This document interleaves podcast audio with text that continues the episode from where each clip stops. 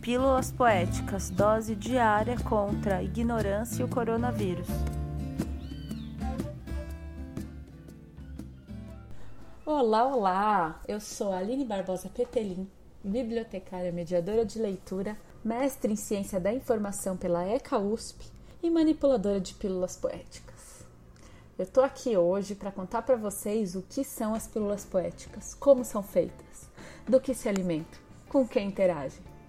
A ideia de levar a mediação de leitura por meio de poesia, em época de distanciamento social, foi a principal motivação para a criação de pequenos áudios com leituras de poesia.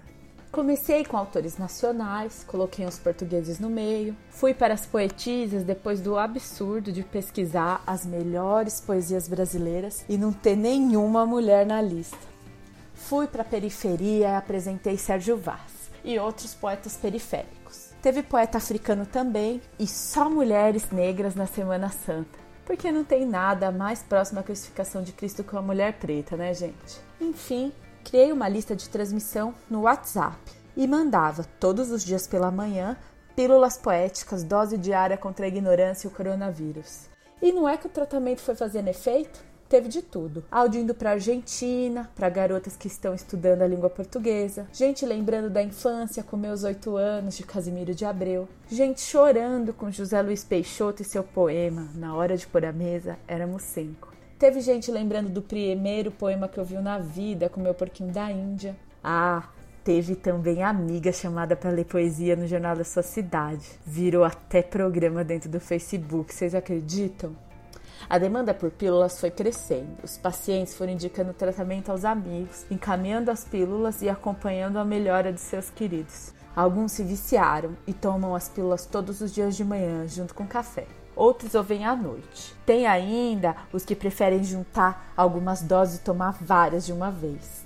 O fato é que o tratamento é de mão dupla. Eu vou recebendo saúde e conforto enquanto ministro as pílulas e depois fico feliz com o relato dos meus pacientes. Resolvi transformar as pílulas poéticas em podcast para distribuir o tratamento para o mundo todo, enquanto a cura do tal coronavírus não acontece. Tentarei seguir com um tratamento normal, com pílulas diárias. Vamos ver o que a Organização Mundial da Saúde vai achar disso, né? Teremos séries especiais e convidados, conforme as coisas forem acontecendo. Espero que vocês gostem e que muitas pessoas aproveitem.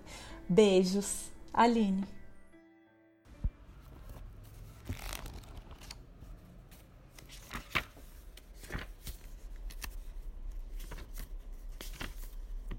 Trem de ferro. Café com pão, café com pão, café com pão. Virgem Maria, que foi isso, maquinista? Agora sim, café com pão, agora sim voa a fumaça, corre cerca, seu foguista bota fogo na fornalha que eu preciso muita força, muita força, muita força. Uh, uh. Menina bonita do vestido verde, me dá tua boca para matar minha sede. Vou-me embora, vou-me embora, não gosto daqui. Nasci no sertão, sou de Urucuri. Uh, uh, uh, vou depressa, vou correndo, vou na toda que só levo pouca gente, pouca gente, pouca gente.